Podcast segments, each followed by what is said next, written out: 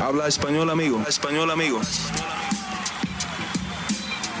Damas y caballeros, están escuchando Hablemos MMA con Danny Segura. Brandon Moreno no dejó ninguna duda de que él es el rey de las 125 libras y a la misma vez Jamal Hill se quitó muchas dudas de encima, pero al ponerse el cinturón vacante del peso semipesado UFC se añadió otras duditas de más. ¿Qué tal a todos? Mi nombre es Dani Segura, yo soy periodista para MMA Junkie y el host aquí en Hablemos MMA. Y bienvenidos a la, al análisis de los resultados, iba a decir previa, al análisis de los resultados de UFC 283. Así que muy buenas tardes a todos por acompañarme aquí en este domingo y analizar lo que vimos el sábado en el primer pay-per-view del 2023, eh, o por lo menos el primer pay-per-view de UFC.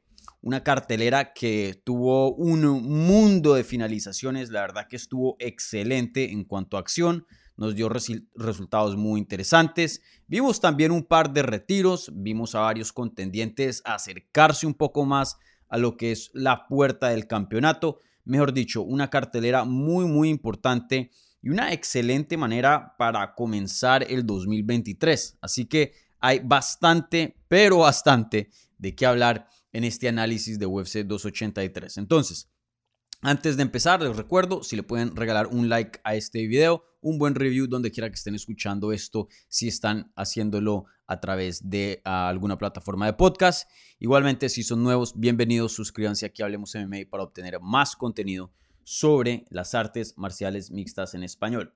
Entonces, ¿de qué hablaremos hoy? Pues obviamente UFC 283, como había mencionado, pero específicamente estaremos hablando de la gran victoria de Brandon Moreno que cierra la rivalidad, la primera tetralogía dentro de UFC contra Davison Figueredo. Hablaremos también acerca del futuro de Figueredo, ya que decide eh, retirarse de las 125 libras y mudarse a lo que es el peso gallo. Lo anunció ahí dentro del octágono. Obviamente hablaremos de la gran victoria de Jamal Hill, del retiro de Glover Teixeira y de Shogun Hua. También hablaremos de las carreras de Gilbert Burns y Jessica Andrade, ya que dos peleadores que están en posiciones muy similares, ahí a la puertica de lo que es un campeonato, una pelea de título. Y, bueno, también el debut de los hermanos Bonfim, eh, Jamilton Almeida, que pinta ser un súper prospecto. Mejor dicho, hay bastante de qué hablar hoy día y bastante en la agenda de este análisis de UFC 283. Entonces, eh, para empezar el video les daré mi análisis acerca de todo lo que mencioné, lo primerazo, por decirlo así, eh, y luego ya entraré a lo que son las preguntas que se estarán haciendo en vivo ahí en el live chat de YouTube. Entonces, si quieren hacer una pregunta, pueden poner eh, ahí en el live chat de YouTube y yo se las voy a contestar. ¿Vale? Eh, entonces terminaremos con eso. Bueno, gente, entonces, sin más espera, empecemos. Empecemos con el análisis de UFC 283 y en este análisis vamos a romper tradición nuevamente así como lo hicimos en la previa con Rodrigo del Campo el jueves por la noche, ya que para mí el evento estelar eh, de esta cartelera debió ser Brandon Moreno contra Devesen Figueredo. Muchas veces me pasa que pienso que UFC no hizo eh, lo correcto en escoger el evento estelar ideal y de todas maneras seguimos con el análisis del evento estelar, pero en este caso creo que este evento coestelar nos deja mucho, mucho de qué hablar y la verdad que es el resultado más importante de la cartelera. Entonces, quiero empezar con la victoria de Brandon eh, Moreno, ¿vale? Entonces, el resultado oficial fue Brandon Moreno derrota a Devesen Figueredo vía knockout técnico eh, tras aviso médico Em, en el tercer round a los cinco minutos. Es decir, no llegó a empezar el cuarto round. Se acabó el tercero y entre el tercero y el cuarto fue que termina la pelea. Entonces, em, un resultado bueno, no diría que ideal, en el sentido de que em, para cerrar una tetralogía quisiéramos idealmente tener un resultado más contundente, un resultado más definitivo, un knockout, una sumisión. ¿Cierto? En este caso, pues eh, el doctor fue el que dijo que la pelea ya no daba más y eso se le otorgó el campeonato indiscutido a Brandon Moreno. Ahora, lo bueno de, esta, em, de este resultado es que también no fue un resultado de que, por ejemplo, Brandon Moreno estuviera perdiendo la pelea y le pasa una cortada bien fea a Davison Figueredo o se le cierra el ojo, como le pasó en este combate, no lo dejan continuar y queda como campeón Brandon Moreno, pero nos vamos con una sensación de que Davison Figueredo es el mejor peleador debido a la naturaleza de la pelea. Pero este no fue el caso. Para mí, Brandon Moreno ganó esos tres rounds que vimos de combate y los ganó. No fueron rounds fácil. Moreno, eh, Figueredo, perdón, le, le dio pelea, sin duda. Pero sí me sentí muy cómodo juzgando esos rounds. No fueron rounds que yo me tocó pensarla mucho. Ahora, en las carteleras oficiales de los jueces, Brandon Moreno iba, iba ganando dos rounds. Sí le habían otorgado un round a Devesen Figueredo. Pero lo bueno de este combate, y tener en cuenta que fue en Brasil, ¿no? a veces eso influye un poco las decisiones, eh, ya que el público juega parte de, eh, o pueda que juega parte de cómo eh, los jueces juzguen combates.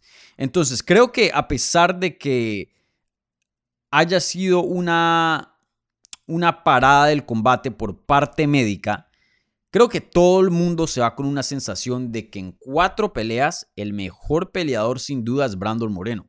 No he visto a nadie en Twitter decir, hey, queremos ver la quinta, hey, aquí todavía hay algo por solucionar, no sabemos quién es el mejor peleador, eh, controversia, esto, lo otro. No. Creo que nos vamos con un sentimiento muy claro de quién es el campeón, de quién es el rey de las 125 libras. Y, esa persona tiene un nombre, se llama Brandon Moreno. Entonces, eso fue lo bueno de, la naturaleza de, de este resultado. Pero claro, Creo que si le preguntan a, Brandon también, él obviamente hubiera querido ganar vía un knockout o una sumisión, tener de pronto eh, el doctor fuera de, ese resultado. Pero bueno, vuelvo y lo digo, aún así un resultado muy, muy bueno, muy definitivo, que, que nos da una buena sensación de que tenemos un fin a esta rivalidad. La rivalidad fácilmente más grande de las 125 libras, una rivalidad histórica para la división, histórica para la compañía, ya que era la primera tetralogía eh, que, ha, habido en la historia de UFC. Y es difícil de creer porque UFC ha estado 30 eh, años ¿no? en, función, entonces eh, increíble que hasta ahora es que, que se da. Y, bueno, eh, Brandon Moreno lució súper bien. Hablando ya del desempeño en sí, fue una pelea donde Brandon Moreno em, mezcló las artes marciales mixtas muy bien. Em, él mismo había hablado que cuando perdió vía decisión en la tercera pelea con Figueredo, él entró a esa pelea como un striker y abandonó un poquito lo que era el grappling. Y la verdad que el grappling fue lo que lo había ayudado a, a ganar gran parte de los combates anteriores, especialmente la segunda. Ganó vía sumisión y derrumbando a en Figueiredo. Y en la primera lo, lo, tumbó con takedowns eh, más o menos fácil y con eso sumó los suficientes puntos para por lo menos llegar a lo que fue un empate, que esto fue lo que le dio... Em, lo que le dio vida a esta tetralogía, no es empate. Y, bueno, esto fue lo que vimos en esta tetralogía. Brandon Moreno claramente mm, tenía las manos, tiene un buen box, conectó muy muy bien. De hecho, lo que ocasionó que la pelea llegara a un fin fue el striking de Brandon Moreno, pero a la misma vez mezcló takedowns, mezcló jiu-jitsu y, con eso sumó muchos puntos y por eso iba ganándole en cuanto al puntaje a en Figueredo. Entonces, un desempeño muy, muy completo de Brandon Moreno y, algo que me gustaría preguntarle si tengo el chance de entrevistarlo ahora después de esta pelea, em, es que aprendió de todo esto, de cuatro peleas con un peleador élite, un peleador súper difícil eh, como lo es en Figueiredo. ¿Qué aprendió? Para mí me huele que la respuesta es que él tiene que ser un peleador de artes marciales mixtas. Eh, por mucho tiempo, recuerden, él entró a este deporte como un grappler, mucha gente se le olvida, y luego cuando se empieza a ser famoso es cuando mejoran lo que es el boxeo, el striking, y le va muy bien usando solo el boxeo, enamora a muchas personas con esa manera, y así es como obtiene su pelea de título. Y de hecho muchas personas ven a Brandon Moreno como un striker y dicen hasta el mejor boxeador de UFC, y se les olvida que él en el suelo es todo un animal. Eh, entonces ahora creo que pasar de ser un grappler, pasar de ser un boxeador, y ahora lo que vemos en esta última pelea es el, panorama completo. Eh, pueda que esa sea la lección más grande, pueda que no. Pero esa es, por ejemplo, mi lección que yo veo de todo esto. Eh, Brandon Moreno está aprendiendo a mezclar las cosas divinamente y, eso va a ser para mucho éxito, pienso yo. Y, bueno, em, otra cosa que quiero mencionar acerca del desempeño, de pronto si ustedes están viendo no, no comparten esto, entonces eh, este mensaje no es para ustedes, pero sí vi y, por eso quiero decir esto públicamente, sí vi un porcentaje de personas, especialmente apenas pasó, hablando de la secuencia que terminó el combate.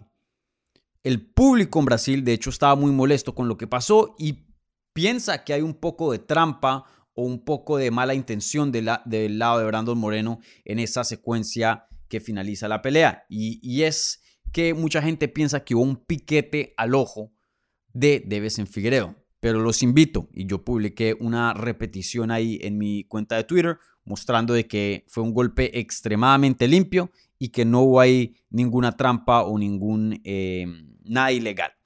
Lo que pasa fue que Brandon, si no estoy mal, conecta con una izquierda y el nudillo le pega al ojo, al ojo derecho de Debes en Figueredo.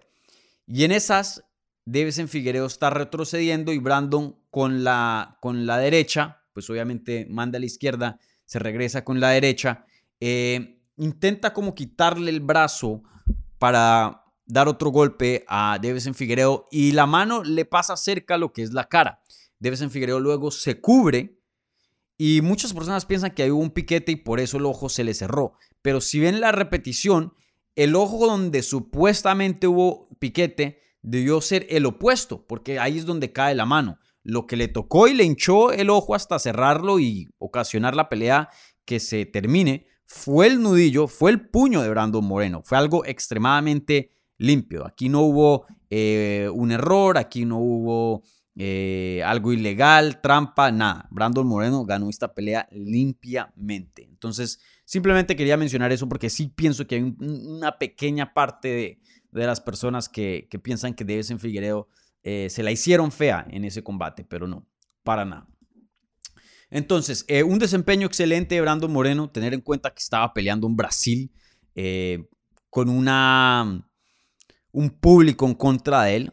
En nuestra entrevista habíamos hablado que hasta él pensaba que de pronto el público iba a estar de parte de él o de parte de los dos, ya que él pone combates muy emocionantes y solo al tener una pelea élite la gente se va a emocionar y darle respeto a ambos peleadores.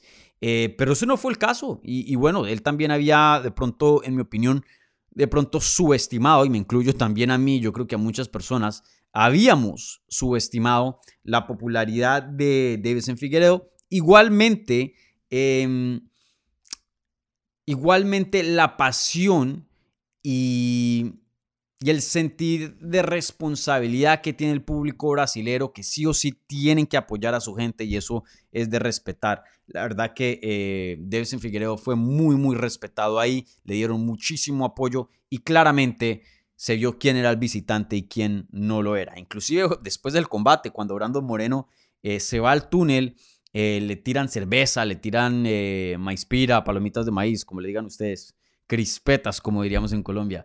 Em, y, bueno, eh, mucha gente a veces en la salida, en la semana de la pelea, todas esas cosas de estar de visitante en Brasil, eh, lo apagan, lo, le dan miedo, lo ponen nervioso, pero Brando Moreno parecía que se disfrutó cada segundo de, de ser el visitante ahí. Entonces, muy, muy interesante. Me gustaría preguntarle acerca de su experiencia em, fuera del octágono con, con el público y todo eso. Entonces, ¿qué le sigue a Brandon Moreno? Hablando del futuro de estos dos peleadores. Como siempre empezamos o procuramos empezar como, con el ganador. Em, yo creo que Pantoya es lo más obvio y él mismo lo sabe. Y él mismo lo dijo en la rueda de prensa. que Pantoya es probablemente el que sigue. De hecho, se encontraron ahí en el túnel y tuvieron una pequeña interacción eh, un poco tensa, no voy a decir que irrespetuosa, pero sí parecía que Pantoya como que lo estaba presionando. A ver, hey, peleamos, peleamos. Eh, pero tampoco es que hubo ahí em, una pelea callejera o, nada de ese estilo. Simplemente eh, fue habla de dura.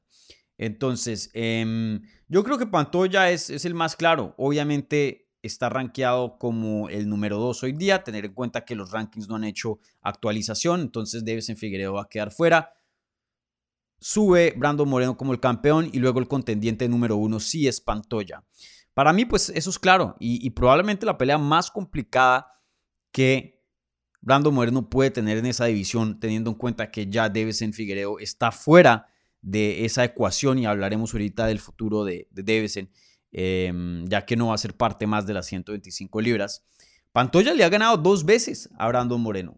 Le ha ganado dos veces. Ahora, tener en cuenta que un Brandon Moreno muy diferente en ese entonces, pero también no nos podemos olvidar que Pantoya igualmente ha evolucionado como lo ha hecho Brandon Moreno en recientes años y sin duda se ha puesto un mejor peleador. Yo creo que yo le he visto más evolución a Brandon. Yo tendría a Brandon Moreno como favorito a pesar de estar 0 y 2 contra Pantoya. Y es un 0 y 2, recuerden eh, que técnicamente es 0 y 1, porque una de esas peleas fue una exhibición que fue en la temporada de The Ultimate Fighter.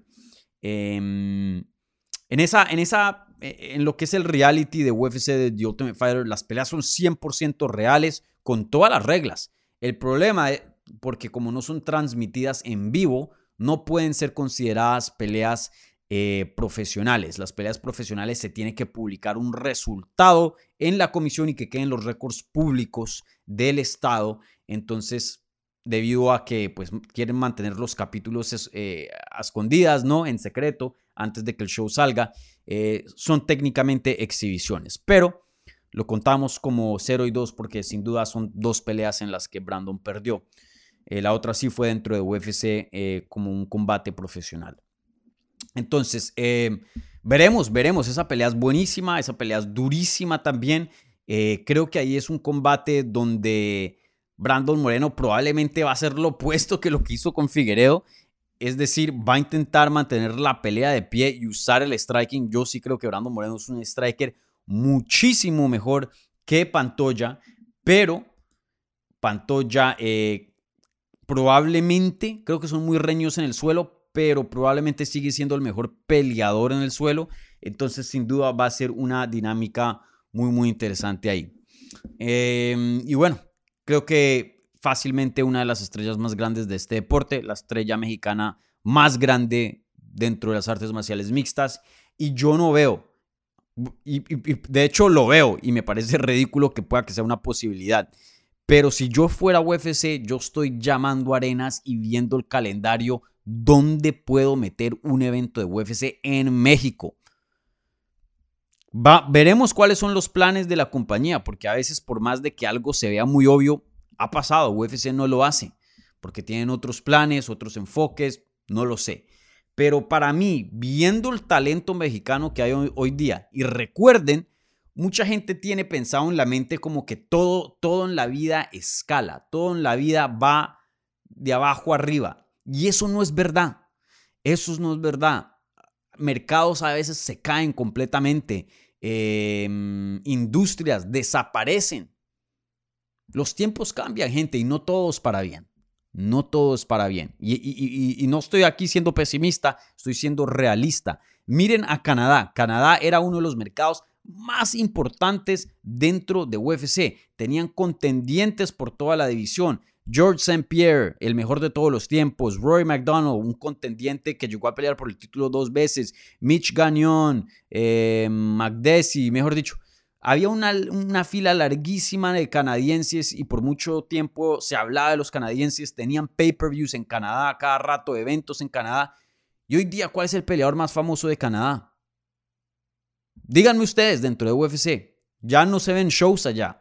Entonces, ahora que el mercado de México está en un punto buenísimo, UFC no puede dejar desperdiciar eso. O yo, espero que siga creciendo y que todo de aquí sea para arriba, obviamente. Y veo cosas, porque se ven prospectos, que apuntan para eso, pero no hay garantiza, no, hay garantía, eh, em, no hay nada garantizado, perdón, eh, que pueda que estemos en el mejor punto de México. No sé, no se sabe. Entonces, para mí UFC tiene que hacer algo al respecto y tiene que, llevar un evento a, México porque uno no se sabe qué traerá mañana. Espero que sean cosas muy grandes para México, obviamente, pero no, no hay garantía, no hay garantía, ¿vale? Entonces, eh, veremos, veremos qué pasa con el futuro de, de, Brandon Moreno, pero sin duda yo creo que Pantoya es el siguiente y por lo menos un evento, un pay-per-view en México, en, la, en el DF, tiene que pasar, en mi opinión.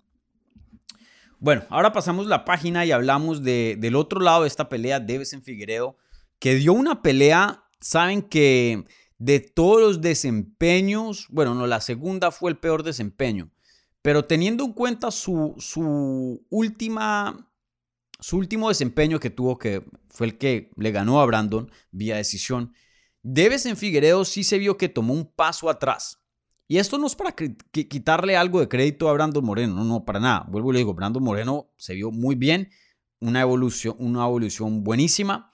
Eh, eso ayudó en parte a que Davis en Figueroa no se viera tan bien, pero en mi opinión se veía como un mejor peleador cuando estaba en Fight Ready, un peleador más listo, más disciplinado, un peleador que entró a esa jaula con un propósito. Cuando Davis en Figueredo peleó esa tercera vez con Brandon Moreno en el 2022, se veía que claramente había un game plan y que lo estaba siguiendo y se veía que todo lo que hacía dentro de esa jaula era con intención.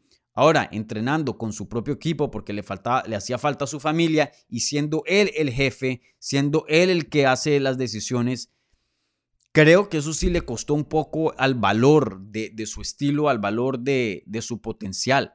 Porque un Davis en Figueredo que peleó bien, tuvo momentos muy buenos dentro de esa jaula, igualmente con el grappling, igualmente con sus puños, pero no lo vi tan decidido, no lo vi que peleara con tanto propósito en esa pelea comparado a la que tuvo eh, eh, la vez pasada. Yo creo que Albarracín y Henry Cejudo y el equipo on Fire Ready hicieron un trabajo fenomenal y le sacaron el jugo, como, se diría en Colombia, le sacaron todo, exprimieron todo el potencial y la verdad vimos la mejor versión posible de en Figueredo con ellos.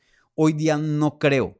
Creo que todavía estamos viendo una versión muy, muy buena. No me malentiendan, no estoy diciendo que es un peleador malo, sin duda un peleador élite, pero creo que él puede llegar a un escalón de más em, en cuanto a, su manera de pelear y mucho de eso creo que es el campamento. Entonces, em, después de la pelea, Deves en Figueredo, obviamente con todo el ojo hinchado, eh, por un segundo pensé que se iba a retirar porque se quita los guantes, pero anuncia que llegó a un fin en las 125 libras. Anuncia que el peso mosca ya está en el pasado y que ahora va a mudarse a las 135 libras el peso gallo. Esto lo habíamos eh, dado como predicción hablando en la previa con Rodrigo del Campo. Yo sí pensé que era una posibilidad, pero a la misma vez eh, no me sorprendería si se hubiera quedado en las 125 libras debido a que 135 es una división muy, muy complicada en cuanto a política y talento.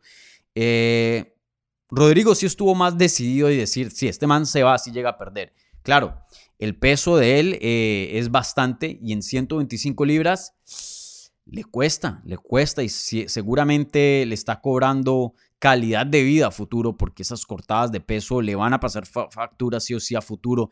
Eh, deshidratarse hasta ese punto, llegar a, un peso tan bajo que ya no es natural, que ya tiene que llegar a, a, puntos extremos para empujarse, eso no puede ser nada bien y lo ha estado haciendo por mucho tiempo. Entonces, ahora, 35 años de edad, en la pelea contra Brandon Moreno, por más de que perdió, me pareció que se vio un peleador élite, un peleador bueno de, alto calibre. Pienso que puede tener un buen futuro en 135 libras. Mm, no sé si vaya a ser campeón, no sé si vaya a retar por un título porque 135 es dificilísimo y la larga fila de contendientes eso no acaba. Entonces va a tener que ganar bastante para poder llegar a una pelea de título y tener en cuenta que él no tiene mucho tiempo, tiene 35. Em, entonces, em, no sé, no sé cuál sea el futuro de Davison Figueredo en esa división. Creo que le va a ir bien pero no tengo seguro que lo veamos nuevamente en una pelea de campeonato de UFC. Em, ahí Rodrigo del Campo en la previa había sugerido una pelea con Adrián Yáñez. Eh, para mí esa pelea me fascina, es alguien rankeado, número 13, la posición también me gusta, no creo que Davison debería enfrentar a un top 5 inmediatamente, una buena introducción para la división, si le gana Adrián, ahí sí podemos estar hablando de un top 5 o alguien cerca, pero para mí esa pelea tiene mucho sentido, de pronto un combate con Rob Font ya sería más rankeado, pero también en cuanto a estilos me encantaría, eh, no sé, Dominic Cruz. Hay varias peleas. Sin duda, en Figueiredo, Deus de Guerra, un ingrediente fenomenal. Le, ahí sí le, añadieron picantico a la edición de las 135 libras. Eh, todas las posibilidades de que se brindan en cuanto a futuros combates, todas son emocionantes. Porque eso sí, ¿para qué? Digan lo que digan de en Figueredo, de cómo actúa, de esto, lo otro, pero el man pelea bien y pelea muy, muy emocionante y tiene un poder brutal. Y yo creo que muchas veces cuando alguien sube de categoría pierde poder, ya que está peleando con gente más grande y, bueno, son más difíciles de noquear. Pero yo creo que eh, la cortada de peso le afectaba al poder a Davidson. Yo creo que si, si, él se sube a 135, va a pegar aún más duro, en mi opinión. Obviamente es una teoría, eso está por verse, pero yo sí creo que Davidson Figueredo eh, le quedan combates grandes, le quedan victorias grandes. Lo suficiente para llegar a un campeonato, eso sí no lo sé. Pero de que veremos más y escucharemos más del Deus de Guerra, eso sí lo tengo seguro. Davidson Figueredo va a tener momentos buenos en 135 libras. Bueno, gente, ahora pasamos al evento coestelar, perdón, al evento estelar de la cartelera, pero en mi corazón el coestelar. Eh, la pelea entre Jamal Hill y Glover Teixeira. Pero antes de eso, les recuerdo, si están viendo esto en vivo, por favor, si son tan amables, like, suscríbanse si son nuevos, review en, Apple, en podcast si están escuchando en audio. y bueno, ustedes ya saben. Bueno, ahora pasamos al evento estelar. Vuelvo lo digo aquí en Hablemos MMA, rompiendo tradición por primera vez. Me gusta siempre mantener las cosas en orden, pero por esta cartelera hicimos una excepción. En el evento estelar, en una pelea por el cinturón vacante del peso semipesado, Jamal Hill derrota a Glover Teixeira vía decisión unánime 50-44, 50-44 y 50-44. Yo había juzgado esa cartelera, esa pelea un 49-44. Había tenido un, un 10-8 más ahí.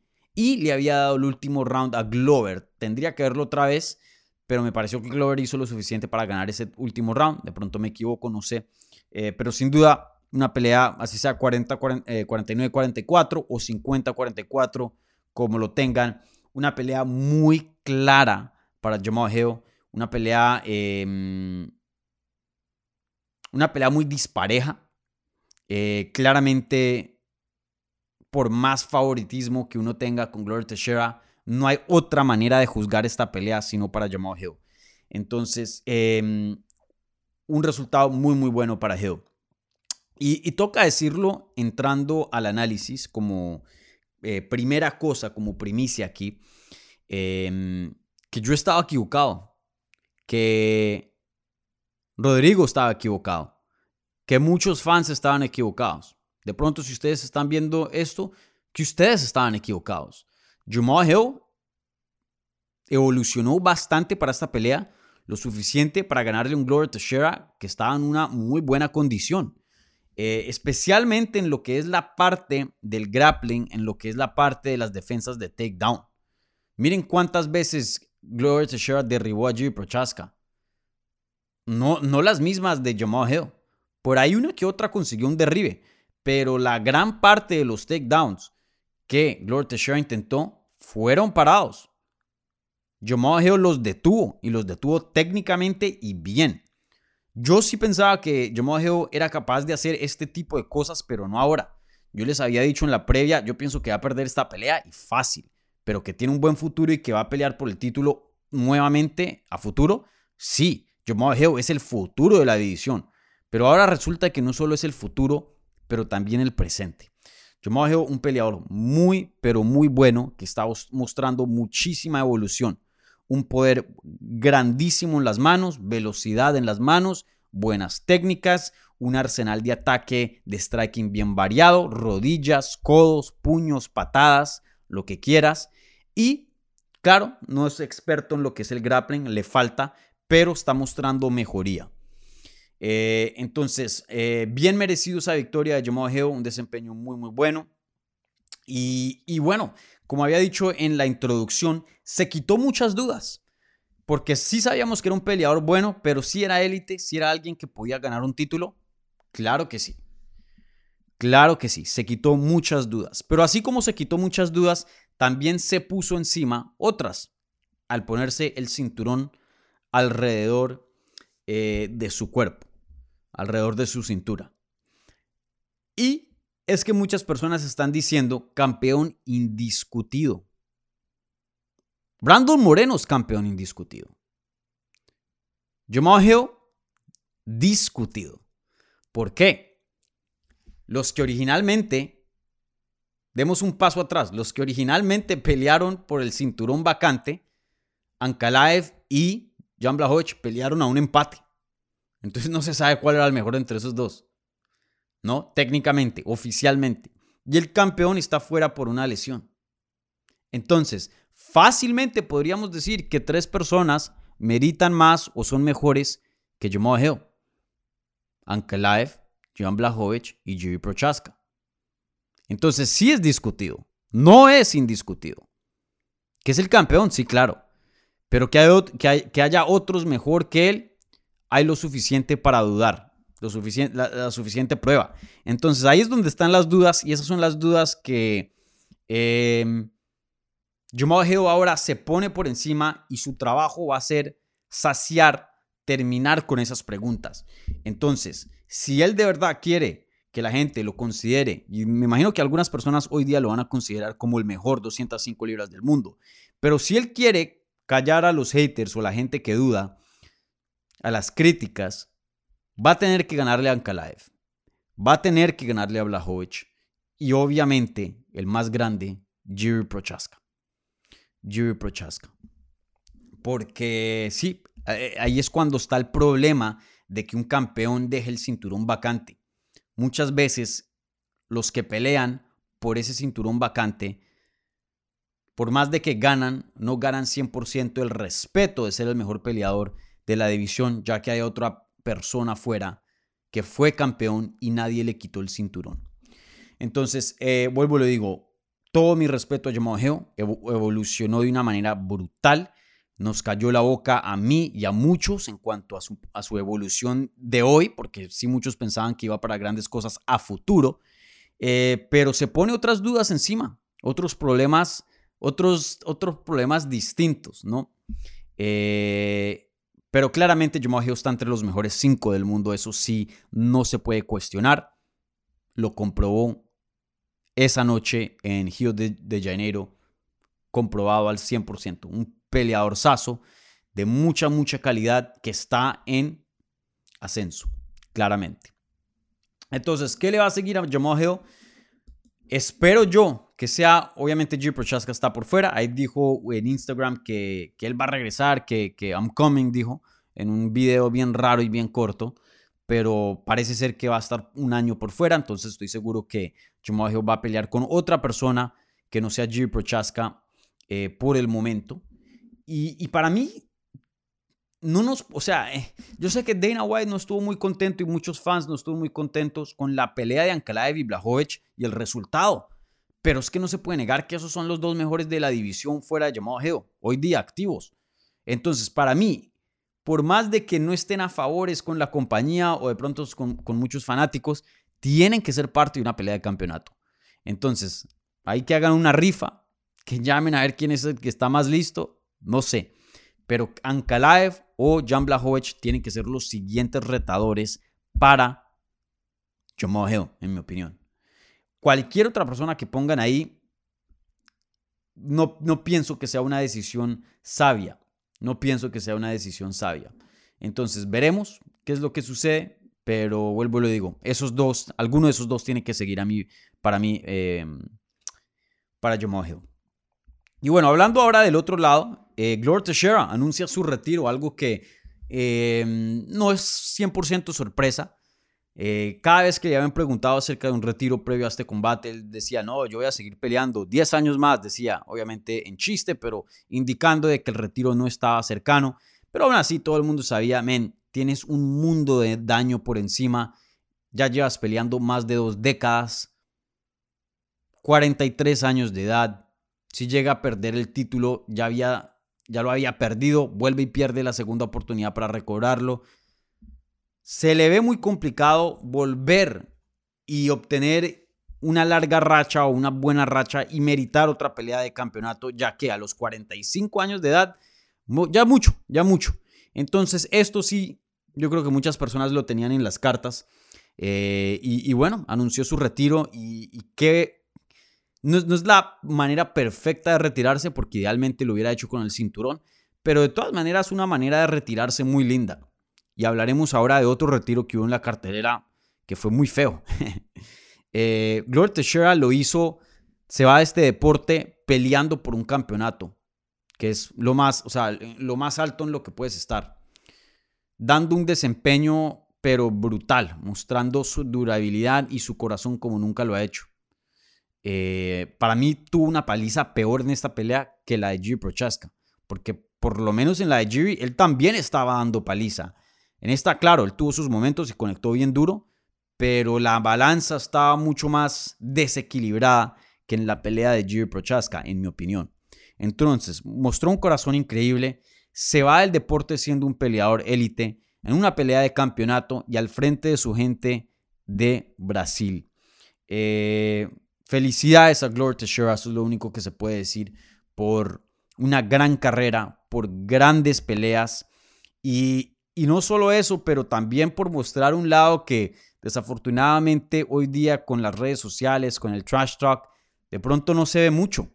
Algo que me gustó y creo que muestra mucho de quién es Gloria Teixeira y del carácter de él, es lo que dijo cuando lo entrevistan dentro del octágono después de su derrota.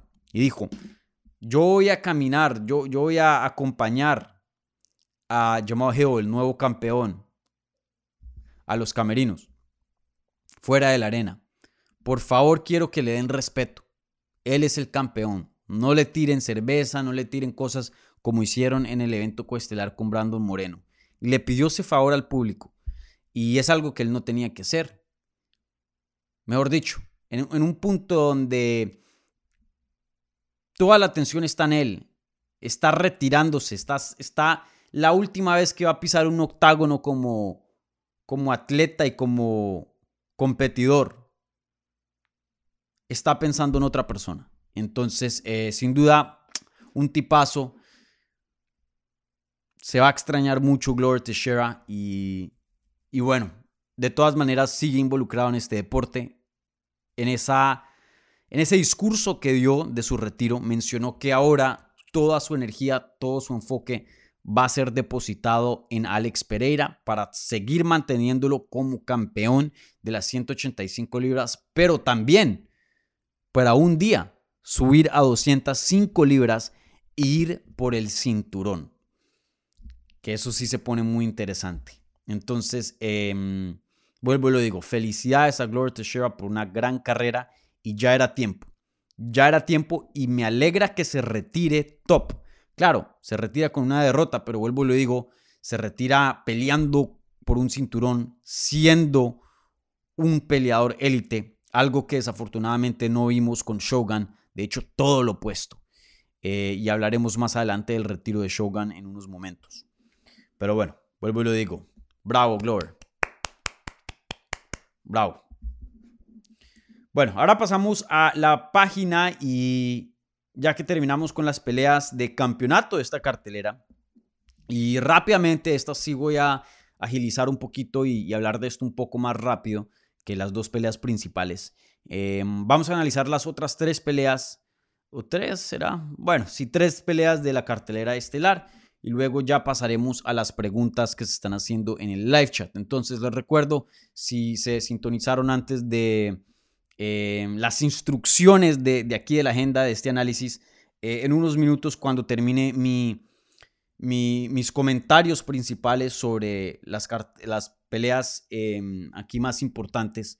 Eh, entraré a contestar sus preguntas que se estén haciendo en el live chat. Y como siempre, ustedes ya saben, las preguntas que vengan con un apoyo al canal vía el super chat reciben prioridad, pero no exclusividad. Bueno, ahora pasamos a las 170 libras. Una pelea donde Gilbert Burns derrotó a Neil Magny vía sumisión, triángulo de brazo en el primer round a los 4 minutos y 15 segundos. Esta sí la habíamos, em, le, habíamos dado la predicción casi que perfecta eh, en la previa de UFC 283 aquí en el canal con eh, Rodrigo. Gilbert Burns iba a ganar este combate, lo iba a hacer ver fácil. No es porque Neil Magny sea un peleador fácil, porque tiene toda la experiencia del mundo, un veterano que le ha ganado a gente muy, muy buena, pero es porque el calibre de Neil Magny es de los mejores 15 del mundo, que eso es buenísimo. Pero el calibre de Gilbert Duriño Burns es de los mejores 5 o hasta de pronto 3 o hasta de pronto pueda que sea el mejor del mundo. Gilbert Burns hoy día es uno de los mejores 370 libras o 4, 5, como lo, ya es opinión, pero sin duda es un peleador élite que tiene todo lo necesario y demás para ser campeón, porque sabemos que si unos peleadores, dos peleadores élites pelean 10 veces, pueda que uno gane 4 y otro 6, o dependiendo de la noche el resultado pueda que sea muy distinto, pero sin duda Gilbert Niño Burns tiene para ser campeón hoy día y por mucho. Eh, Gilbert Burns vuelve y nos recuerda con ese desempeño de que él es un peleador élite y que va a pelear nuevamente por el título. De hecho, a mí me sorprendería si no vemos a Gilbert Burns en una pelea de campeonato antes de que se termine su carrera. Que gane el título, ya eso es otra cosa. Veremos quién está como campeón cuando le den esa oportunidad. Pero de que va a llegar a esa oportunidad, sin duda, sin duda. Gilbert Burns es un talentazo increíble. Eh, y, la verdad que, vuelvo le digo, New Magny es un peleador muy bueno. Estamos hablando de uno de los mejores 15 del mundo. Y ni, ni le alcanzó a llegar un round. Y no era porque ah, algo pasó y Gilbert pudo conseguir la finalización. No, Gilbert Burns mismo lo dijo antes del combate, se lo dijo eh, después del pesaje a, los comentaristas de UFC en el show que hacen ahí de, del pesaje. Digo, dijo, si yo entro 100% enfocado, él no va a durar. Y no es una pelea fácil y no lo quiero respetar, pero yo sé lo que puedo hacer y le doy menos de 10 minutos. O sea, que tú puedas decir eso con toda la confianza del mundo y que la gente diga, ah, sí, yo te creo contra un top 15 del mundo, papá, tienes que ser, tienes que ser un maestro. Y eso es lo que es Gilbert Burns. Hoy día Gilbert Burns tiene, em, bueno, está 2 y 1 de la última vez que peleó por un cinturón, que fue contra Kamaru Usman en el 2021. Em, le ganó a Steven Wonderboy Thompson vía decisión en su regreso después de perder contra el campeón en ese entonces, Kamaru Usman. Luego tiene esa pelea del año contra eh, Hamza Shimaev, eh, que fue una pelea muy, muy cerrada. De hecho, muchos se preguntan, cinco rounds, de pronto gana él. Y luego ahora eh, le pasa por encima a Neo Magni. El problema de Gilbert Burns es que es un peleador tan bueno que mucha gente no quiere pelear con él. Y de hecho, por eso respeto tanto a Neo Magni que dijo, yo me voy a Brasil y peleo con Duriño. No mucha gente hace eso. Y, bueno, yo creo que eh, tiene que pelear una vez más antes de que den una pelea de campeonato, a menos, a menos de que de pronto para esta pelea, esta trilogía contra, entre, perdón, Leon Edwards y Kamaru Usman, él entre ahí como un, reemplazo, como un stand-by, eh, como un suplente por si algo pasa. Ahí sí de pronto yo estaría em, de acuerdo si él llegara a pelear por un título si, es bajo esas circunstancias. Pero si no es, si, estamos operando bajo el matchmaking normal, yo sí creo que él necesita por lo menos una victoria más para estar 3 y 1 en sus últimos cuatro combates. Creo que eso sí merita una pelea de, campeonato y tener en cuenta cómo se está viendo también. Eh, lo dije en Twitter y vuelvo y lo, dijo, y lo digo ahora, lo dije en inglés, pero fue algo muy corto, creo que así no hablen inglés, em, pueden ver qué, es exactamente a, qué me refería o qué es lo que yo estoy pidiendo. Hamza Shimaev, para mí, antes de que pelee por un título, perdón, eh, Colby Covington, tiene que pelear con alguien élite, porque yo respeto mucho a Colby Covington, el peleador. Pero antes de que él nuevamente le dé una pelea de título, tiene que pelear con un peleador élite. Y para mí, las dos opciones que quiero ver, uno, Hamza Shimaev o dos, Gilbert Burns. Y tiene sentido para los tres. Hamza que pelee con Colby tiene todo el sentido del mundo y viceversa. Y que Duriño pelee con Colby y viceversa tiene todo el sentido del mundo. Para mí, ese es el tipo de combate que Gilbert Burns tiene que entrar, alguien top. Y para mí, la pelea perfecta hoy día es Colby Covington. Es Colby Covington. Eh, entonces veremos cómo se dan las cosas en la división. Pero, pero espero verlo pelear nuevamente y de pronto a finales del 2023 o a principios del 24, ya que esté peleando por un campeonato. Pero ese es el estado de Gilbert Burns. Un peleador élite, élite, élite que va para arriba. Y bueno, ¿qué se puede decir mucho de New Magni? Va a seguir un top 15, va a tener peleas emocionantes a futuro. Y, bueno, ya más o menos sabemos cuál es el techo de él y cuál es la función de él en esta división. Bueno, rápidamente ahora pasamos a las 125 libras del lado de las mujeres. Jessica Andrade destruye, y no estoy siendo irrespetuoso, literalmente destruyó a Lauren Murphy en 15 minutos, ganando una decisión unánime 30-25, 30-25 y 30-26. Yo había juzgado esa pelea, creo que un 30-24. Creo que yo leí 18 a Jessica Andrade todos los rounds. Es que a Jessica Andrade ni la tocaron y a la misma vez destruyó a Lauren Murphy. Yo no, ni entiendo cómo Lauren Murphy pudo tener tanto castigo y ni siquiera conseguir un knockdown. O sea, Andrash, que pega durísimo, tiene uno de los golpes más grandes de... No, no solo libra por libra, olvídese libra por libra, porque libra por libra es como calibrando, hey, si está fuera de 135 eh, libras, pegaría así. No, Jessica Andrade tiene uno de los golpes más duros de este deporte en las mujeres. Punto.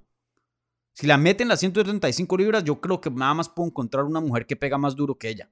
Amanda Nunes. Literal. Estamos hablando de alguien que puede llegar a 115. Y aún así, Lauren Murphy, con una quijada de acero, se comió todos esos golpes. Y seguro no es bueno para la salud. Seguro, bueno, seguro no. ojalá que no tenga problemas por eso. Eh, y no se le acorte la carrera. Pero, brother, el castigo que Lauren Murphy tomó en UFC 283 fue histórico. Yo nunca había visto a alguien en las 125 libras en, el lado de las mujeres tomar un castigo tan duro. Nunca jamás. Y ahí es cuando quiero hablar de esto. Esta pelea debió hacer parada. Esta pelea nunca debió llegar a una decisión. Y, aquí es cuando artes marciales mixtas es, mi deporte favorito. Luego viene el boxeo. Pero aquí es cuando yo veo cosas del boxeo que me parecen mucho mejor que las artes marciales mixtas. El boxeo separa una pelea si lo han noqueado o si es un knockout técnico y el peleador no se está defendiendo inteligentemente o si el peleador ya se ve que no tiene chance de ganar. En el boxeo si no se la rifan. Vas perdiendo un pocotón de rounds y te están dando un castigo, sí, pueda que tengas una buena quijada.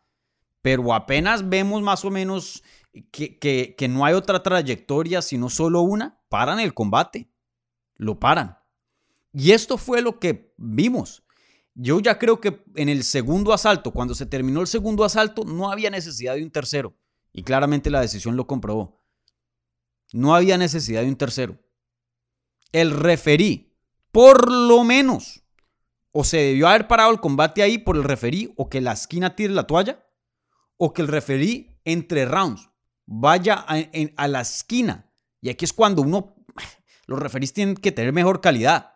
Y me da rabia porque, gente, yo he estado cubriendo este deporte ya casi por una década. Hay muchas historias tristes que yo conozco personales, peleadores retirados, que yo hablo, ay, ¿cómo vas? un mundo de problemas de salud mentales. Y todo esto, claro, eh, mucho de esto es inevitable. Estamos en un deporte de combate donde el punto es darle daño al otro para lo suficiente para ganar un combate. Pero hay cosas que se pueden hacer para más o menos suavizar los efectos. Y el referí aquí tenía una responsabilidad después de ese segundo asalto ir personalmente a la esquina de Lauren Murphy y decirle a Lauren Murphy y al entrenador, si no cambias este combate, te doy un minuto. Si, si no cambias el rumbo de este combate, voy a parar la pelea. Porque esto no puede seguir así. Yo no te puedo dejar así tomando daño, así como lo estás tomando gancho tras gancho, tras gancho, tras gancho. Te doy un chance. Intenta hacer aquí un ajuste entre round. Pero si no, hasta aquí llegamos. Eso es lo que el referí debió haber hecho. Pero no, ah, como sigue de pie, la pelea sigue. No, papá, esta pelea debió haberse detenido. Pero bueno, en fin, eh, ya problemas del deporte, cosas que no se ven tanto en el boxeo. Pero bueno, Jessica Andrade gana y luego en la rueda de prensa eh, dice que quiere una pelea de título, preferiblemente una pelea contra Zhang Wei Li en las 115 libras, a pesar de que esta fue en 125, o está dispuesta de de un contentillo con una pelea de campeonato en 125. Pero lo que a ella le importa es pelea de título. Y específicamente Zhang Wei Pero si viene en 125, ok, la toma. Eh, para mí, yo no entiendo por qué no hay tanto apetito, por qué no hay tantos fans, por qué no hay tanta bulla de, de la gente, del público, pidiendo una revancha entre Zhang Wei contra Jessica Andrade. Para mí esa es una pelea pero espectacular. Y la primera pelea que terminó en un knockout, Sean Whaley noqueando a Jessica Andrade, eso es como decir la pelea entre Rosna Mayunes y Zhang Wei o Conor McGregor Jose Aldo. Resultados que si pelean 100 veces se dan una o dos veces. Resultados que no son indicativos, no representan cómo una posible pelea entre estas dos iría. Para mí, estas se dan durísimo, leña, por 25 minutos. Y, por más de que tenga yo a Jean Whaley como favorita, men, Andrade en 115 te puede cambiar una, ecuación en un puñito, te puede cambiar toda la pelea. Estamos hablando literalmente de las dos peleadoras, de, las, de las mejores atletas en la historia de las 115 libras. Fuera de Jessica Andrade y Zhang Wei no hay nadie más fuerte que ellas, más explosivas, más rápidas, con golpe más duro. Super atletas. Yo quiero ver esa pelea ya. Una de mis peleas favoritas y de las, de las mejores peleas que hoy día realmente se puede, o realísticamente se podrían hacer en el 2023. Pero por alguna razón, por X o Y, yo no veo a muchas personas interesadas en esas. Ahí veo a Amanda Lemos, que Rosna Mayunes otra vez. No sé, no sé, de pronto yo, yo estoy loco. Pero para mí esa, esa es la, lo más claro. Jessica Andrade contra Shang Wei. Lo, lo más obvio que se puede hacer. Bueno, eh, con eso cierro esta pelea. Mm, ahora la, la, pelea que abrió la cartelera estelar, Johnny Walker contra Paul Craig. ¿Qué puedo decir? Un resultado que eh, más o menos me esperaba. Yo escogí a Johnny Walker como el que iba a ganar acá. Paul Craig le falta mucho para ser un contendiente élite, sin duda está entre los mejores 15 del mundo, pero si quiere llegar a ser más, tiene mucho recorrido por delante y, que, ya a estas alturas del partido, 35 años de edad, dudo que, que cierre ese espacio. Johnny Walker sí es medio interesante, dos victorias consecutivas, la primera vez que tiene victorias consecutivas desde el 2019 y cada vez se está alejando un poco más y más de esa horrible racha que tuvo entre noviembre del 2019 a febrero del 2022. Eh, casi tres años donde perdió cuatro veces y solo ganó una vez. Y en esas cuatro derrotas fue noqueado dos veces. Y feo por Corey Anderson y Jamal Hill. Entonces ahora tiene victorias consecutivas sobre Ion Kutilava y Paul Craig. Eh, ambas victorias eh, finalizaciones en el primer asalto, una sumisión y otra knockout técnico. Em, no estoy dispuesto ahora, no estoy listo para decir Ya, Johnny Walker está de regreso y el que pensamos que una vez iba a pelear con John Jones y ser campeón y dar peleas emocionantes de título y esto, está de regreso. No estoy dispuesto, no estoy listo todavía para decir eso. Pero tampoco soy de los del campamento que ya le quieren poner un techo a Johnny Walker y decirle, brother, ya sabemos exactamente quién eres y, bueno, y, este es tu límite. Todavía yo no quiero limitar, yo estoy como en, el medio. Miren, Johnny Walker es un super atleta, apenas 30 años de edad. Sí hemos visto ciertas limitaciones en cuando se ha enfrentado con oposición élite, pero tener en cuenta que la división de las 205 libras está en uno de sus peores momentos en cuanto a talento. Imagínense, Gloria Teixeira ni se acercaba a una pelea de campeonato y cuando era más joven. Ni se acercaba a una pelea de campeonato. ¿Por qué? Porque estaba John Jones, porque estaba Daniel Cormier, porque estaba Alexander Gustafsson. Y hoy día la división como que sí ha bajado un chin de nivel. Entonces, teniendo eso en cuenta y teniendo en cuenta que todavía de pronto hay un espacio de evolución, otro cambio más en la caja, para Johnny Walker, quién sabe, pueda que si llegue a ser un top 5.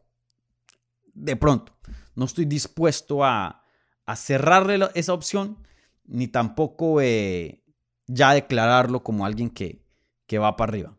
Veremos, veremos, sin duda, muy interesante la posición de Johnny Walker y veremos qué es lo que brinda a futuro. Veremos. Bueno, gente, eso es todo en cuanto a la cartelera estelar. Eh, ahora sí voy a pasar a las preguntas porque no los quiero dejar esperando más. Eh, y, bueno, espero que en ese transcurso me, hagan, eh, traigan ciertos topics aquí a, la conversación porque sin duda hay varias cosas en las que quiero hablar de fuera de la cartelera estelar. Entonces, ahora voy a pasar a las preguntas, ¿vale? Les recuerdo, la gente que está viendo un vivo, por favor, si quieren aparecer aquí y ser parte del programa, pueden hacerlo poniendo una pregunta en el live chat. Y si ponen una donación, un apoyo en el super chat, esas preguntas sí o sí van a ser contestadas y eh, reciben prioridad sobre el resto de las otras preguntas. ¿Vale?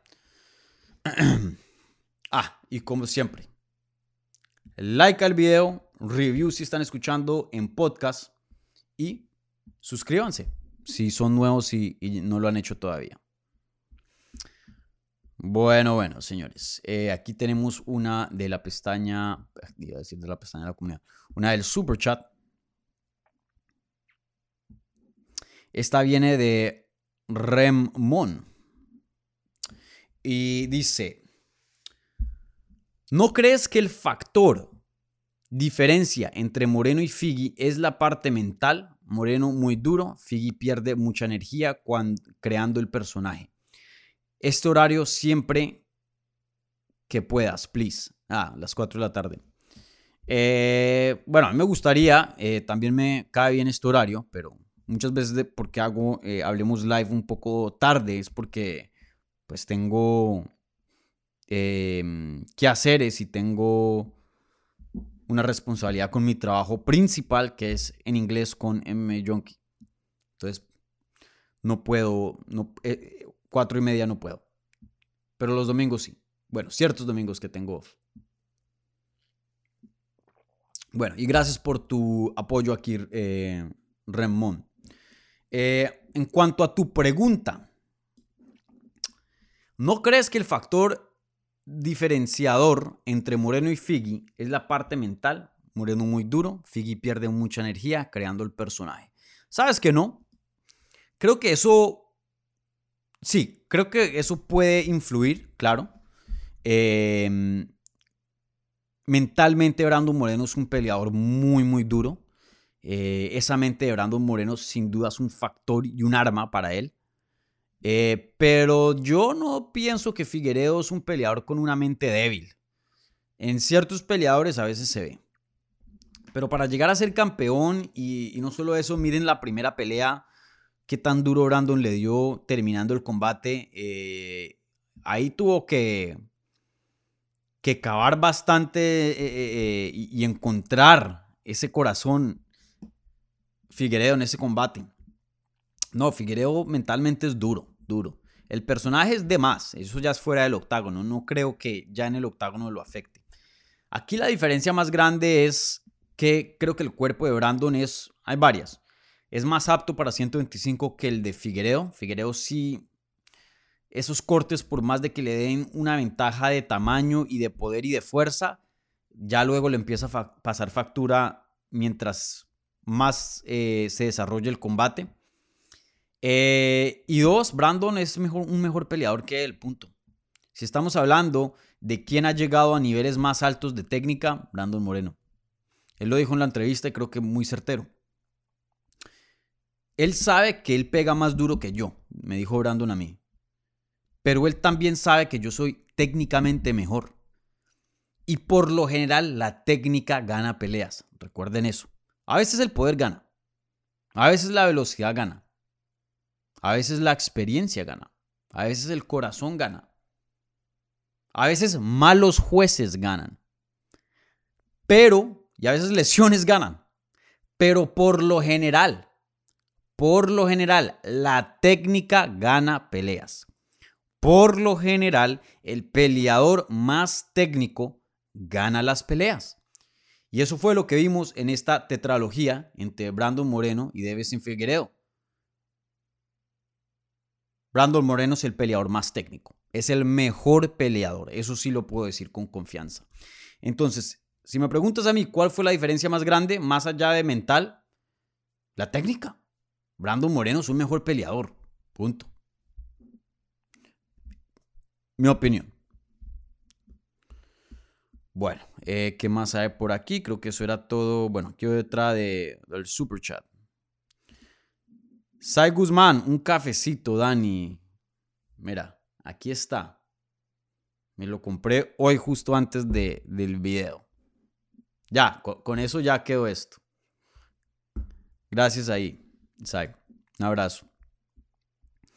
Bueno, creo que eso es todo en cuanto al super chat.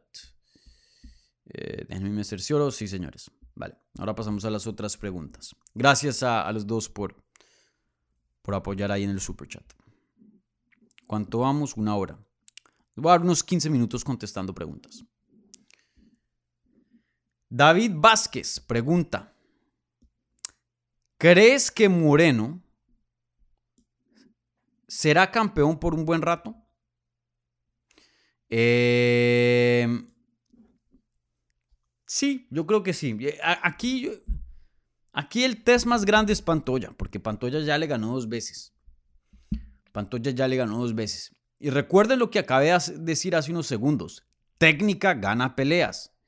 En el piso, Brandon fue mejor que Figueredo. En la lucha, Brandon fue mejor que Figueredo. En el striking, Brandon fue mejor que Figueredo. Mucho de eso se puede decir con esta pelea con Pantoya, pero no todo. Puede que algunas personas, incluso el mismo Brandon y su equipo, claro, obviamente, piensen que él es mejor en todo lugar. Eh, pero saben que Pantoya es muy bueno en el suelo y, pueda que sí, pueda que Brandon también sea mejor en todas las áreas. Em, sin duda ha evolucionado mucho y es un peleador buenísimo. Eso sí, no se puede negar. El campeón, el rey de las 125 libras. Pero yo sí creo que Pantoya pueda que tenga un poco más de nivel en lo que es el jiu-jitsu, un poco más. Si sumamos todos los skills, todas las habilidades, Brandon es el mejor peleador. Pero vuelvo y lo digo, eso sumando todo. En algunas áreas yo sí creo que Pantoya pueda que sea mejor. Y ahí es cuando viene la importancia de la estrategia, la importancia del game plan, ¿no?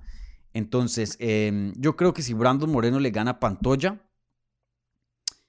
ya el, no, es que el resto de las peleas sean fáciles, no pero el, resto de retos van a ser un poco menos, pienso yo. Creo que Pantoya es la amenaza más grande. Y si le llega a ganar a él, las otras peleas, en teoría, deberían ser un poquito más fáciles, en mi opinión. Yo sí creo que tenemos campeón para rato. Yo creo que Brandon Moreno se le puede. Miren, apenas tiene 29 años de edad. Fácilmente puede ir a defender el, cinturón dos o tres veces más. Quién sabe. Hasta puede seguir empujando las defensas más allá de eso. Veremos, pero si me preguntan a mí, yo creo que Brandon Moreno eh, va a ser campeón por un buen rato. Yo sí creo. Yo sí creo. Wilber, saludos desde Colombia. Saludos. Néstor por aquí dice, arriba Latinoamérica, cabrones.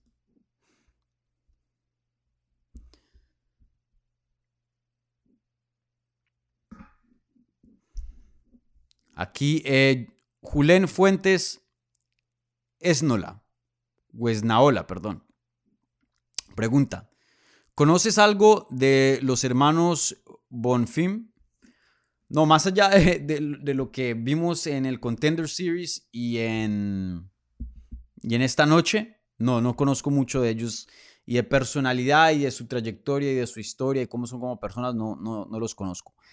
Pero, pero hablemos de, los hermanos eh, Bonfim, ya que lo mencionas, eh, Julen. Qué, pero qué locura de debut. Ismael Bonfim le gana a Terence McKinney, que Terence McKinney es buenísimo. Knockout, rodilla voladora en el segundo asalto. Y antes de eso lo estaba destrozando con bombazos. Y luego su hermano Gabriel Bonfim le gana a Munir la CES vía sumisión guillotina en 49 segundos. 2 y 0 para los hermanos Bonfim. Dos finalizaciones, mejor dicho. Un debut espectacular. No sé qué tan lejos lleguen, eso está por verse. Eh, quiero ver mucho más de ellos para poder más o menos dar una predicción o una proyección a su potencial.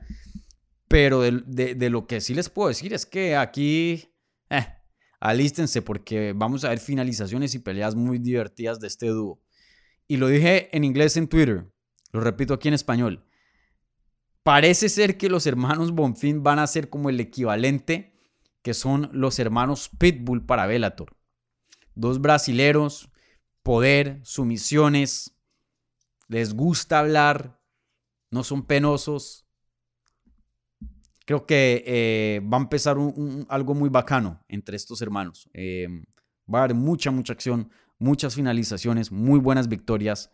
Y, bueno, en el transcurso de eso veremos qué tan lejos pueden llegar. Sin duda en dos categorías muy complicadas, 155 y 170.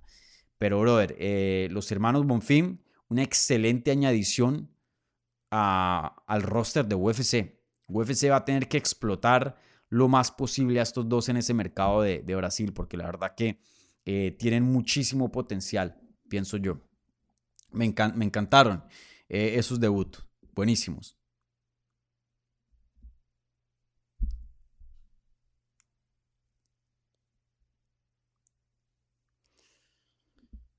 Héctor Guzmán. A mí me pareció que el gesto de Figueredo con el golpe fue más de dolor que haciendo pensar un piquete de ojo.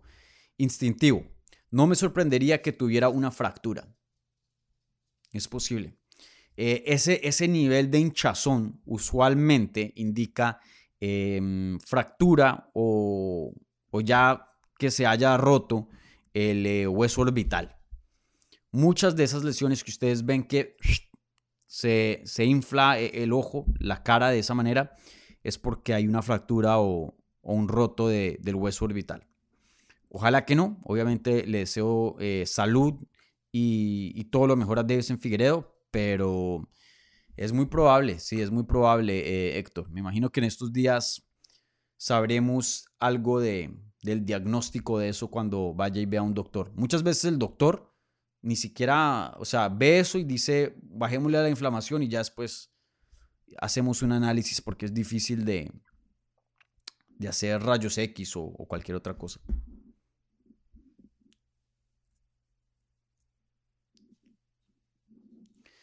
Jorge Benítez, Dani, ¿piensas que Johnny Walker, entre, em, entre paréntesis, enfocado, le ganaría a Jamal Hill? Muy buen contenido. Saludos desde Argentina, la tierra de los campeones. Eh, Jorge, eh, con el poder que trae Johnny Walker siempre va a tener un chance, en mi opinión. Siempre va a tener un chance. Y especialmente porque Hill es un striker, pues la pelea se va a desarrollar de pie. Entonces, eso le incrementa las posibilidades a, a ah, perdón, a, Johnny Walker de ganar. Pero aún así, yo creo que Hill es el favorito y por mucho. Eh, vuelvo y le digo, Johnny Walker si no han visto esa mala racha que tuvo y son fans nuevos y apenas vieron que tuvo una victoria vía sumisión hace poquito y hoy día destruye a Paul Craig eh, rapidísimo con, con, unos golpes saltando en una pierna. Eso sí es súper atlético ese hombre. Eh, claro, pinta para bastante, pero si ustedes van y ven esas peleas, esas derrotas que tuvo eh, entre el, 2019 y el 2022, donde nada más tuvo una victoria y cuatro derrotas en cinco combates, hay muchas cosas por qué preocuparse en cuanto a futuro de, si puede llegar a ser élite o no. Y como ustedes saben, cuando yo me refiero de élite, estamos hablando de un top 5 por lo general. Hay divisiones que son muy competitivas y, el élite, la definición de élite no cabe en un top 5. A veces, como en la 135, se extiende al top 10. Pero por lo general es el top 5. Entonces, vuelvo y digo, no estoy dispuesto, yo no estoy listo todavía. Quiero ver más para poder decir y dar una predicción si él puede llegar a ser élite o no. Por ahora yo tiendo a decir que no, pero vuelvo y lo digo, 30 años de edad, está mostrando evolución. Puede que haya algo ahí. Pero para contestar tu pregunta, hoy día Joe le pasa por encima a Johnny Walker, en mi opinión. En mi opinión. Mauricio Blanco, saludos desde eh, Ciudad de México. Gracias por el análisis. No, gracias a ustedes por su sintonía, sus likes. Ya le dieron like, ¿cierto? Eh, sus reviews en podcast, la suscripción, todo, todo, todo. Gracias por todo el apoyo. Ander La Lama. Moreno, ¿se lo podrá considerar el mejor de la historia en esa división? No, no. Y ustedes saben que yo tengo una muy buena relación con Brandon y un tipazo, excelente peleador, pero el mejor sigue siendo Demetrius Johnson. Eh, Brandon tiene un potencial increíble, sigue siendo joven, veremos qué tan lejos llega como campeón, pero por ahora el título del peleador más grande, el mejor peleador de la historia de las 125 libras es Demetrius Johnson y eso es un argumento muy claro, muy claro. Em, de pronto se podría decir que Brandon Moreno es el número 2. Ahí sí han habido otros muy buenos. Eh, Joseph Benavides, el mismo Figueredo, em, Henry Sejudo, no nos podemos olvidar, un excelente peleador. Ganó campeonato en 135 también, campeón de dos divisiones medalla de oro olímpica en la lucha. De pronto sí, e, él está para hacer un argumento como el número dos, creo. Em, eso se tendría que pensar. Pero el número uno sigue siendo Demetrius Johnson. Y para mí eso, eso está bien claro.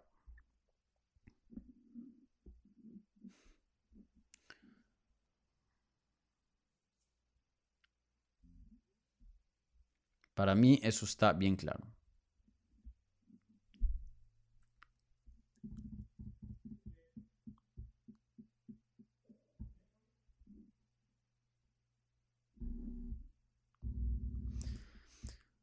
Luis Gerardo dice, em, hola Dani, saludos desde Tijuana, muy feliz por Brandon. Mi pregunta, debido a la conducta de los fans brasileños, ¿crees que por eso el UFC se la piense más a venir de nuevo a Latinoamérica, eh, entre comillas, eh, entre paréntesis, México?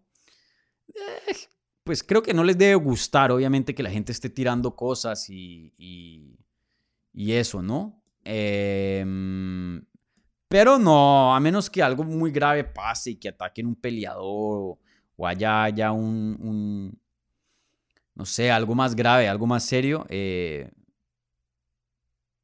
creo que así UFC lo pensaría o, más o menos pensarían, hey, tenemos que subirle la seguridad o algo así cuando regresemos. Pero por lo que pasó, no. Eso ha pasado en México y han regresado a México. En, en Brasil seguro que ha pasado antes de lo de Brandon y y Brasil es un mercado gigante. No se van a cerrar un mercado gigante solo por, por una cervecita y, tirar agua y, cosas así. Vuelvo, le digo, no, no, no apruebo ese comportamiento, em, pero los fans son fanáticos, ¿no? Y eh, vayan y vean un partido de fútbol, que no pasa en, Inglaterra, que no pasa en México, que no pasa en Colombia, en, el mismo Brasil. Em, ¿no? No, no, no creo que, eso mm, afecte.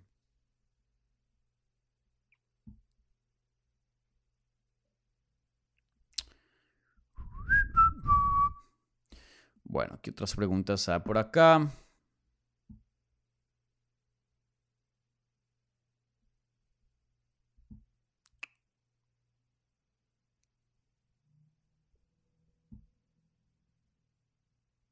Ese Milton, ese Milton es brasileño, o sea, ese Milton le va a todos menos a los latinos.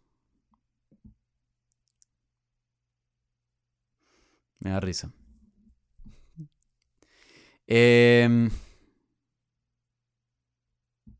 Vladimir dice, Dani, tengo mucha cruda, resaca. Eso se dice guayabo en Colombia. Todo por culpa de Brandon. Pásame un remedio, please. Un caldo. En Colombia, la cura del guayabo es un caldo de costilla. eso sí cae perfecto. Y luego a dormir, a descansar, a cogerla suave.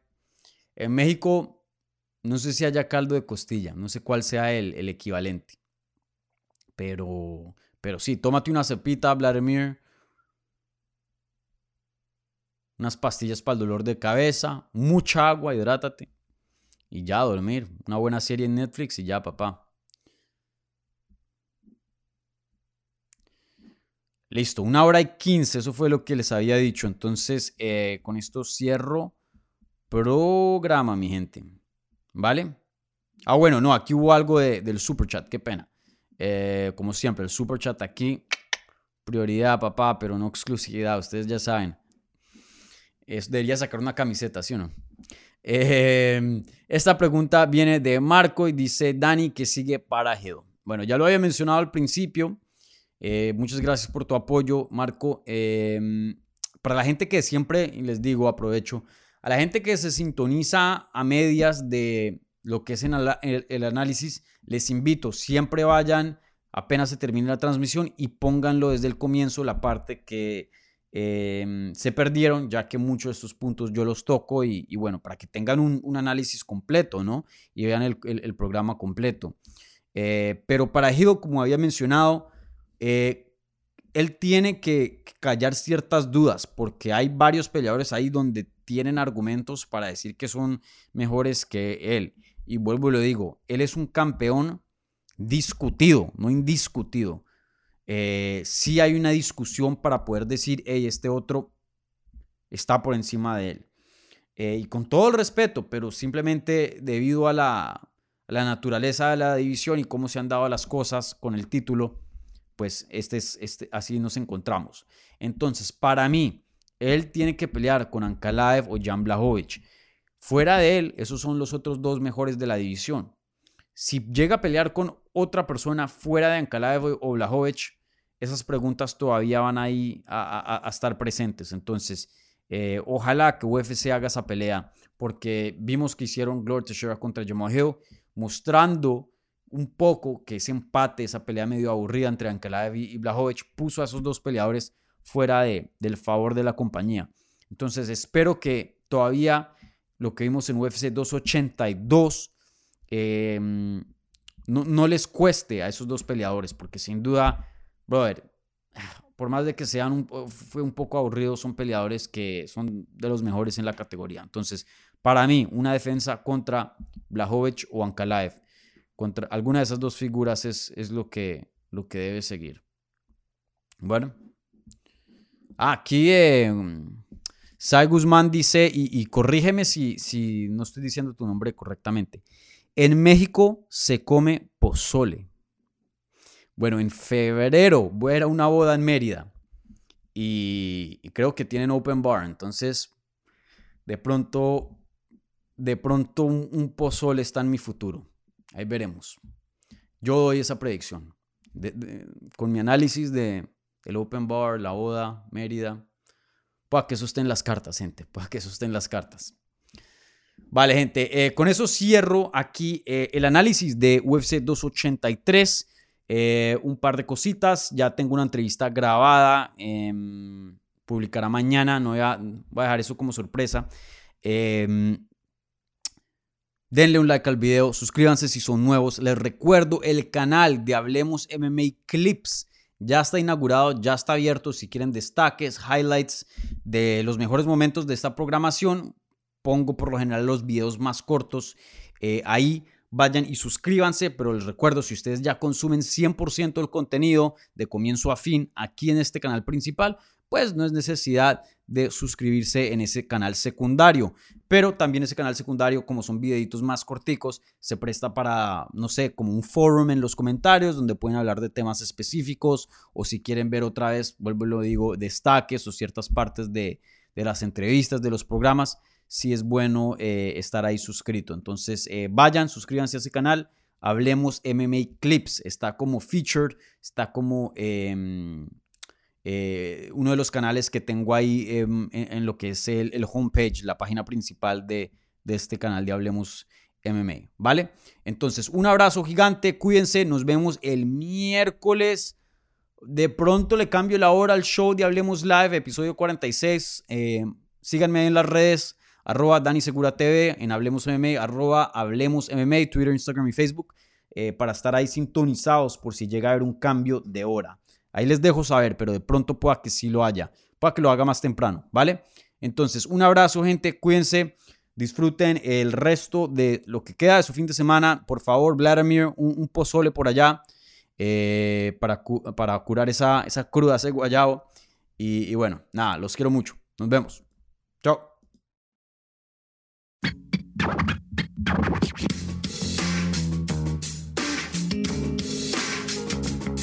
Gracias por escuchar Hablemos MMA.